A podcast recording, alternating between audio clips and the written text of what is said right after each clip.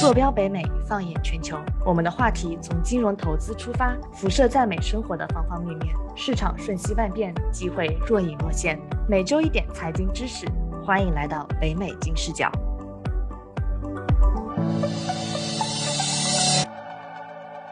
Hello，大家好，我是尽人事听天命，一切努力到刚刚好就躺平，等待好运降临，一夜暴富的 Brenda。大家好，我是在金融圈奋力研究时间九年，踩雷无数后拒绝一切无脑忽悠，无时无刻想要避坑的超理性消费者和投资者链。哎，Brenda，其实我们之前采访了一个环保行业的嘉宾，了解了一下环保的行业和现状。其实我觉得中国环保行业它的需求是非常大的，就是国家对这个也很重视，所以大家也就一起环保了。我想了想，我平时会怎么环保啊？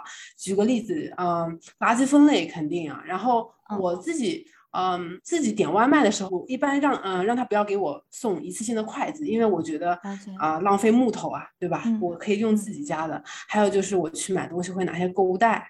你自己会有什么样特别的这种环保呃理念方法的分享吗？对，嗯嗯嗯，我有一个可能不是所有人都会做的事情，就是我会把一些呃小小的这种纸盒子我会重新利用。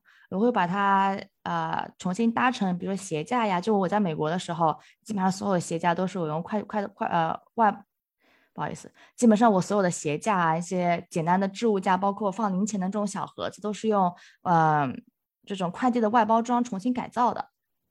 哦，哎，我记得。对对对，我记得小的时候我们会上什么手工课，然后手工课的技术再利用，这也算是一种废物利用的方式。包括我妈，呃，以前她会把，呃，我不知道你们家长会不会这样，会把那个洗菜水拿来冲马桶。哦，对，节约水资源，对对对，我我有这个体验，对对对对对，没错。我觉得，而且你刚刚讲那个手工课，我觉得小的时候好像老师就讲跟我们讲要环保啊，要。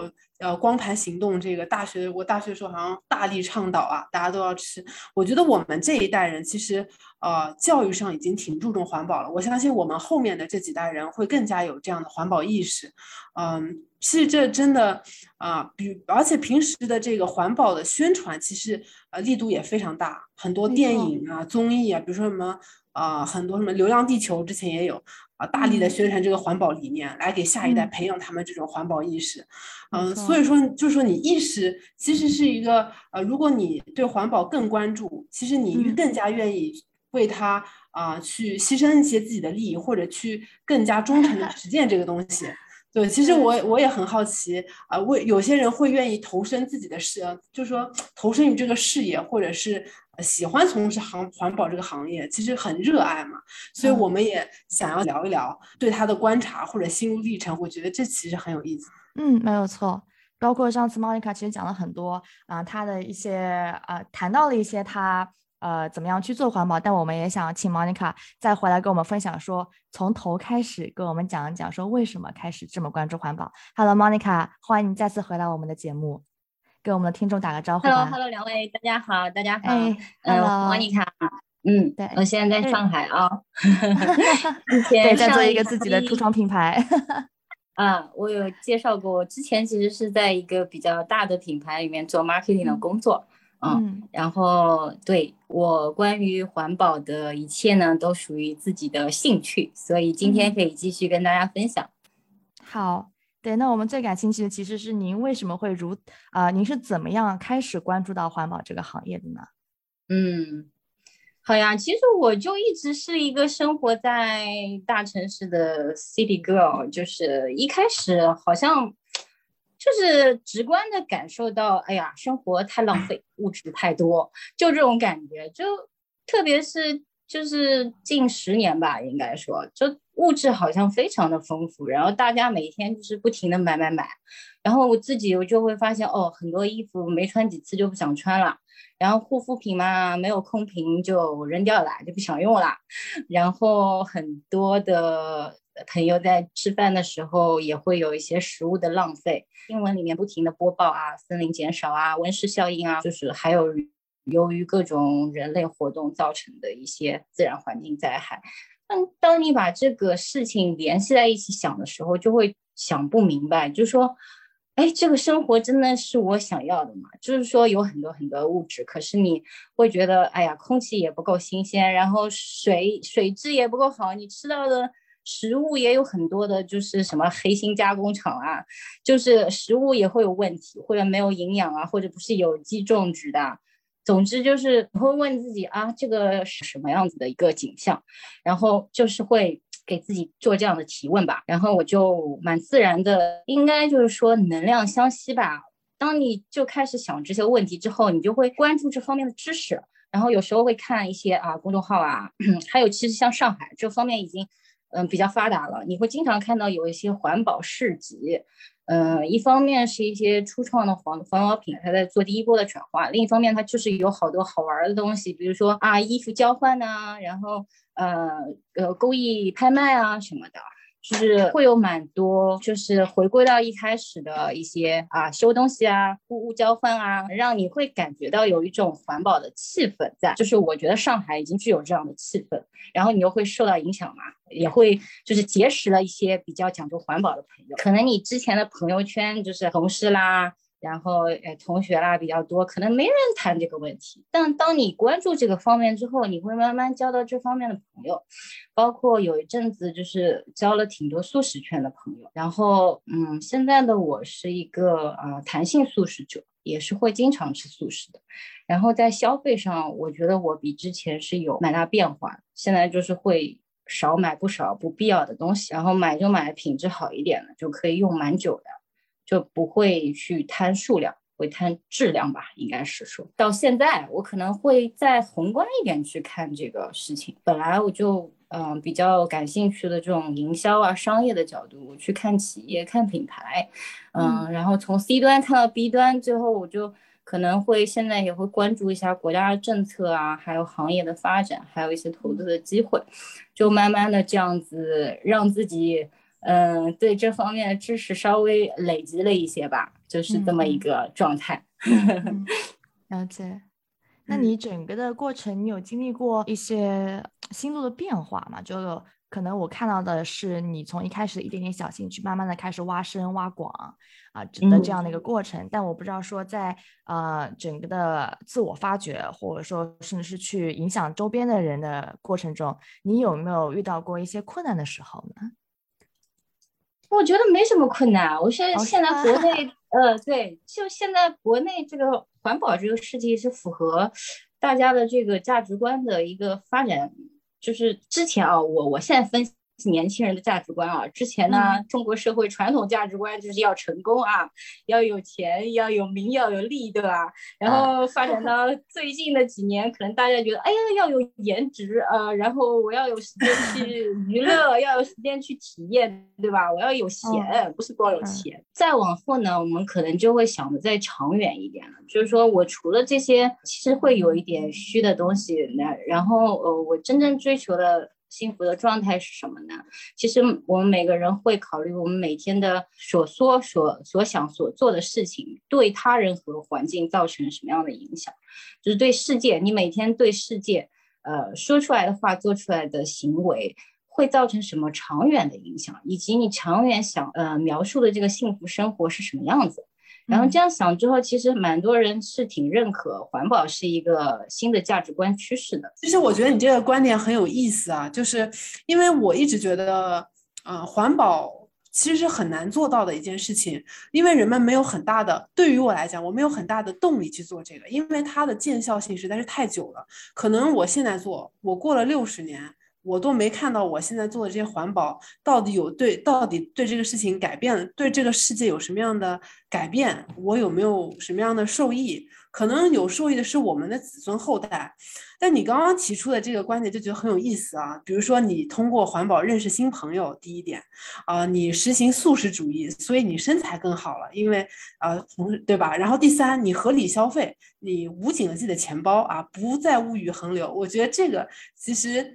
嗯，对于呃这种环保，其实也突然觉得环保也挺好的啊，又能交朋友，又身材好，还能省钱，我所以觉得这个挺好的。嗯嗯，其实呃说到这个内在的转化，你还会觉得，当你呃生活比较环保一点之后，实际上是呃，某种程度上，你一定要挑战自己的一些欲望嘛，就是一些呃本能的欲望。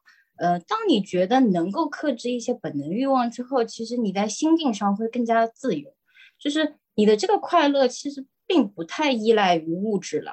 嗯，而而我现在我可以有时间做我自己喜欢的事情，包括我现在也有时间来录这个节目，跟大家讲讲这个，我觉得就挺好的。这这种幸福感是。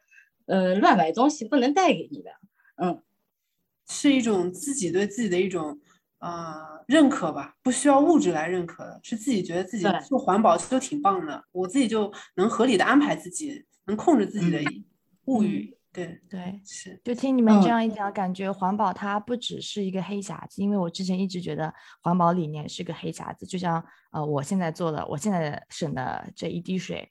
不知道什么时候能够告诉我，没有一个数据可以告诉我说我在什么时候可以得到回报，对吧？但是如果说你把这个功利心放下，你不要去求得失，这是第一点。第二点，你把它当成一个修行，对吧？就是这是我培养我现在现在生活状态的一个修行，它可以让我放下很多，它能够倒逼我去做很多其实本质上更有意义的事情，让我去发现不一样的自己。那如果用这样的角度去看待环保的话，可能我们会有更多的人愿意去。以自驱力去有一个 in inner 的 incentive，去让自己开始慢慢的实践环保，而不是说像我在上期节目讲到说靠罚我的钱，因为我会有逆反心理，你罚我钱，我觉得说我是被逼的，我不是真的想要去啊，想要去环保，想要去为我的子孙后代去造福这个世界。但如果说像我刚才毛林开讲的说。他可能不只讲眼泪说可以省钱啊，可以可以减肥，可以怎样？就更多是我觉得啊，怎么样去通过环保这一个啊想法去控制我自己本身的欲望啊，这是一个非常非常难能可贵的一个啊动力吧？我觉得啊。也感谢莫妮卡跟我们分享这个东西。我觉得，我觉得我今天开始就要每天想想自己到底啊，给给自己带来什么，给国家带来什么，给全人类带来了什么。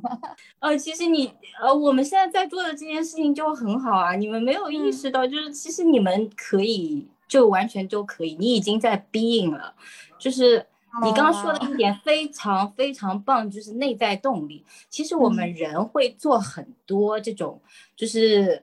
短期你能看到 feedback 的事情，我们其实都是反馈的事情嘛，对吧？很快就可以和朋友互动，这些反馈都来得非常的迅速，然后你比较的 happy。但是我们都意识到有一些事情需要一些长期的在这个状态上。当你想要学一个比较中长期的技能啊，或者是你要健身，这些都不是能够收到即时反馈的事情，但是你认可这个方向。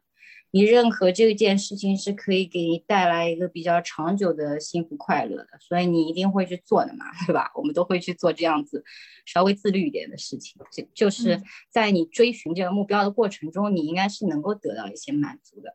所以环保这件事情也可以这么看吧，它就是一个长期的事情。嗯，哇，这样一想，真的就是完全打开了我之前的很多的误解啊。就是环保，它首先它是一个呃可以给到你当下很多正向的反馈的事情，但同时呢，它是就跟健身一样，它是帮助你去做很多未来的铺垫和打算，让你去成为更好的自己的这样的一个理念。就它不是说你种瓜得瓜，种豆得豆，它可能更多的是让你去培养这样的一个心境。嗯，可以这样理解吗？了解了解，嗯。但就是像我说的，很多人其实对于环保主义，就是很多在践行中的人啊，他们对于环保环保主义的理解和践行的程度是非常不一样的。那有一些人呢，他会非常彻底零消费主义，对吧？就是我们之前看到过很多日本的主妇，哇，那真的是非常的，也不是节省，他们就非常的对，哇，那些精挑细选，他可以零垃圾一整年。对吧？然后还有一些人呢，可能就是啊，我只是我的环保就做的像啊垃圾分类，就是而且被逼的这种。那它两这两者之间可能是解读和实践的程度是完全不一样的。你觉得说啊，为什么大家同样对一个理念会有这么大区别的啊程度上的差异呢？这个我觉得没有问题啊。一方面，大家本身的文化背景。这些经历或者接受到媒体讯息就是不一样的，他的理解程度是有不同的。另外，每个人他身处的情境也不一样，有些人他可能他是有一点接触到这个讯息，但是他所在社会环境。maybe 也不是说特别特别支持他做这件事情，这些都会影响他实际上的一个行为。但是我觉得环保这件事情，我们没有一个呃从从零到一百的这么一个指数，就是说呃你愿意做到哪里，你可以做哪里，你觉得哪个 part 是最 easy 的，你就可以从那个上面开始就好了。这就跟我们想要哎。想要瘦一点是一样的道理，你愿意少吃一点，对你来说是 easy 的，那你就少吃一点；你要多运动一点是 easy 的，那就多运动一点。就是你动总比不动好吧？你不能说我今天，哎呦，我今天要到 gym 去运动一个小时，结果达不到，那我哎五分钟也不动了。那我觉得你动个五分钟、十分钟比你不动要好吧？嗯，对，所以其实也是一个动力的问题。首先呢，就是万事开头难，首先你要开始，开始了之后呢，你就要践行。所以说，这就涉及到两个问题。第一，我们如就你觉得我们一般人或者没有什么呃做过环保的人，应该怎么样获得这个动力？同时，有获得动力之后，怎么样做是比较环保？就是说，呃，能有给我们分享一下有一些怎么样环保的手段吗？或者小 tips 啊，这样子。对，更多就是想要强调是怎样去适度的环保，就是可能不能一上来就吃个胖子，上来就说我要全素啊，我从此再也不用塑料的东西。我看到塑料有人用塑料，我就要去骂他。就是怎怎样去找到一个适合自己的呃经历的这么一个呃 环保的切入点吧。对对对，我我觉得说那些具体措施之前，首先 就是。刚刚提到了一个很重要的动力的问题，就动力这件事情一定是最最重要的。刚才说的，嗯，很我很认可，就是一个内在动力。这个东西因为它太日常了，所以没有人逼着你做这件事情的。所以我们要在这件事情上找到一些自己的内在动力，这个还是比较呃比较有意义的。那我我自己观察，其实大多数人的卡点会卡在一个点，就是说。哎呀，就我一个人做有什么用呢？那别人都不做，就就我在做这件事情，那有什么结果呢？那其实我觉得环保这件事情和我们面对工作生活中很多其他事情是一样的道理，就是我们要有一个共建共创者的一个态度去融入。就是比如说很直观的说，如果你呃是一个在上班的员工。你不喜欢你们小组织的一个组织文化，那请问你会怎样？你是会就是每天抱怨说啊这个文化不好，这个老板他总是喜欢听呃别的这个同事说一些不好的事情，还是你会以一个共建者的角角度去呃参与这个事情？你就是你觉得怎样的组织文化是好的，你就 being 这个样子的人，就是呃促进大家的合作，然后是呃少去。呃，纠结一些鸡毛蒜皮的事情，就是你共建这个，你创造这个你身边的世界，你创造这个你身边的环境。那环保这件事情就是一样的。嗯，如果说我们大家都觉得这件事情其实是有长远的价值的，那我就是有一个共创者的身份来加入的，就是我每天可以做一些小小的事情，但是我知道我已经在路上了，我已经是一个 being 的状态了。我我不会再用啊。我这人不怎么环保来评价我自己了，就可能说我已经在，嗯，我已经是一个环保人士，我已经开始关心这件事情了。然后，如果每个人都可以前进一小步，真的是会有蛮大的改变的。我们应该已经感觉到生活里面有蛮多的改变了，整个城市的环境，大家对环保这件事情谈起来的态度，还有可聊的东西都变得越来越多了。对，就就是内在动力是我们这一期节目很大的一个挖掘的到的点嘛。就之前我和李琳可能都没有想到，说环保它可以不是不只是一个黑匣子，它可以是你自我修行的呃一个方式。对，那就是那我们更想要也要想要最后总结一下，说具体落实到衣食住行上面，我们有哪些可以真正去做的事情呢？啊，不管是简单的、难的，啊，可以给我们听众朋友，可能他们也处在不同的阶段，啊，都可以一下建议这样，嗯，好呀，我就说我自己知道的一些吧。我觉得有可能有些事情真的蛮简单，但可能会不注意或者不知道。那如果知道的话，比如说我有一百条，然后我在里面挑个那个十条、二十条，我自己觉得，呃，我符合我的生活习惯，然后我又能很容易践行的，这样就是。呃，好像习惯养成就比较容易嘛。就民以食为天，我们先说吃的。那我相信大多数的我们的听众应该，呃，就是你每天保证自己营养均衡的一个基础上，不过度摄取食物，不浪费食物，好像还蛮容易做到的吧？就是比如说我们出去餐馆里面点餐的时候，特别是和自己比较熟的朋友，没必要呃。说 care 啊，这个菜够不够多啊？然后够不够贵呀？就比如说我自己在就是点甜点之前，我通常就是先把前面的东西都点的差不多，然后会看看它的量到底有多少，最后才决定要不要加一个菜或者一个甜点。这个好像不是特别难吧？然后就还有吃不完的菜，你可以打包带回去。嗯，然后其实，在吃的方面还有一个。可能大家没有注意到的，就是说尽量吃当地当季的食物，这一点其实就算是环保行为，因为呃异地的进口的这种东西，在运输的过程中消耗的能源其实是还蛮厉害的，所以嗯同样的东西或者说呃我每天要吃个水果，但是也不一定非要去追求什么一定要是什么什么品种的，那就。买一些本地的有机的食材就 OK 了，嗯，然后，嗯，还有就是适当的增加植物性饮食的比重吧，因为呃，畜牧业发展其实还是蛮呃影响环境的，就是呃肉类的话会产生比较多的碳排放，那这只能说是适度了，就是因为其实吃太多太多肉类，那对身体健康也是会有一定影响的。这个我就觉得，可能我们，呃，会意识到，哦，吃素食其实也是一种环保行为啊，哦，有这个意识就可以了。那，嗯，就是，呃，可以增加一点素食的比重吧，嗯，根据个人的情况来吧。还有就是那个瓶装的水和饮料，就你出去的时候自己带一个轻一点的杯子嘛，可以买一个很好看的，自己也很喜欢的，然后不要太重的，啊。这也是你也可以说这是一种消费，但是它是为了你，呃，可以省下很多的瓶装水啊，因为瓶装水那个塑料壳子真的是没啥必要吧？你出去就是，嗯，渴了，然后便利店面随便买一瓶水，喝掉以后就是一个塑料瓶子，嗯，自己可以带一点水的话就 OK 了，嗯，也是比较，嗯，说省钱也是挺省钱的，然后也是比较环保的一种行为。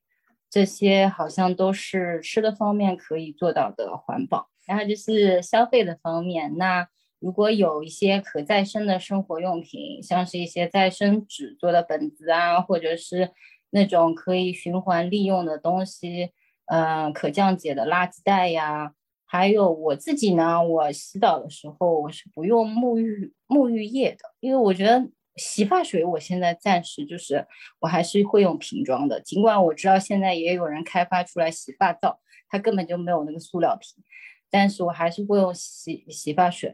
但是沐浴乳我现在就放弃了，我会用我会用香皂，因为香皂的包装就一层纸，但我觉得它也能洗得干净，我也不不需要那种很滑的感觉，所以这个就是其实它和你个人偏好是可以一致的，就这些点，嗯。它都可以让你觉得，哎，其实我也已经在环保上进了一步了嘛，都是一些很小的细节。嗯，还有就是，可能自己买一些护肤品、化妆品的时候，就不用选什么礼盒之类的吧，对吧？就没必要了，不选择过度包装的日用品。最后还有一些关于节能的，我前面说了，我自己都觉得做的不大好，但是我还是要开空调啊，有时候真的很热，但是我会选择就是。那度数不要开的太低。如果我在空调房间里面还要穿长袖长裤，我觉得我就有点浪费能源了，对吧？我开到个二十七度、二十八度，反正也就 OK 了嘛。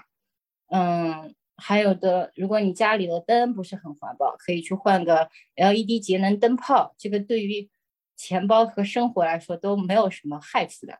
嗯，还有就是买衣服，买衣服，嗯，尽量多考虑一些天然。的，它的品质可以好一点，就是你可以少几件，但每件质量好一点，这其实也是一种环保行为。还有就是一些你可以有一些地方去比较方便的，可以乘公共交通工具啊，可以多乘地铁啊，少开车啊。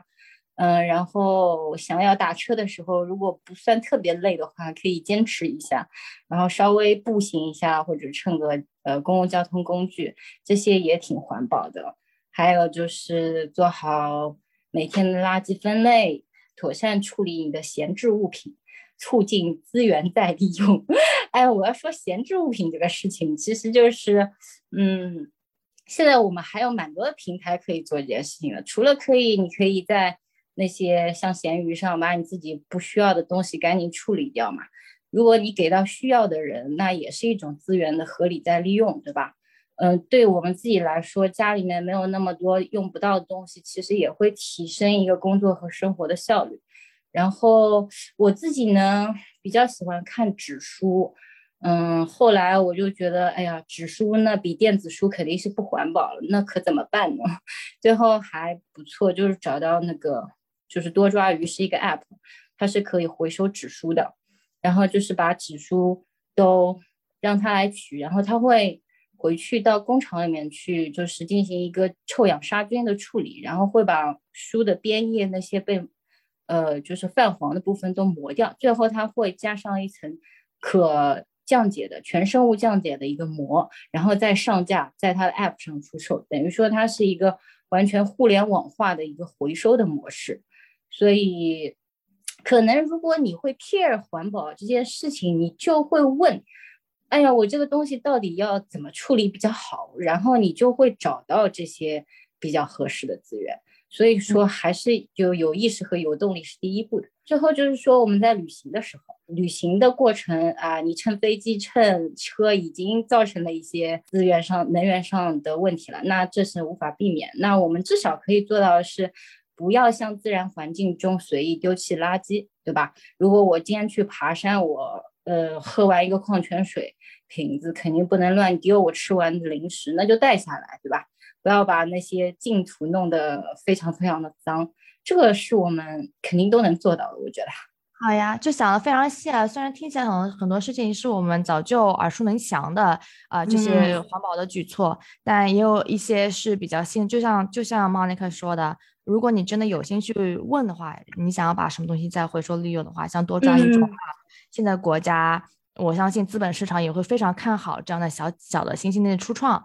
那如果你有心去找的话，还是可以找到很多能够符合你需求的啊这些平台的，对吧？对。包括其实莫妮卡她在啊回收书这件事情上，让我看到说，嗯，她并没有说完全的放弃了自己喜欢读纸书这样一个需求。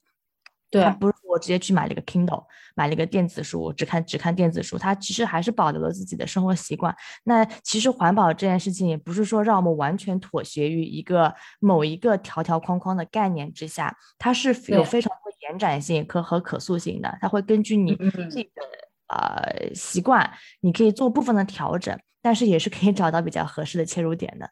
嗯，对，是的，是的。嗯嗯，好呀，我感觉这一期我们聊的也挺多的，包括有很多呃听众朋友不知道有没有能够改变你一点点对于环保的啊想法。如果你之前有过偏见的话，呃，觉得说环保无用的话，那不知道我们这期节目有没有让你感觉到一点点环保其实是有用的，它可能可以帮你省钱，帮让你减肥，它可以让你吃 内心更加充足。对，这其实是听众朋友所忽略的点。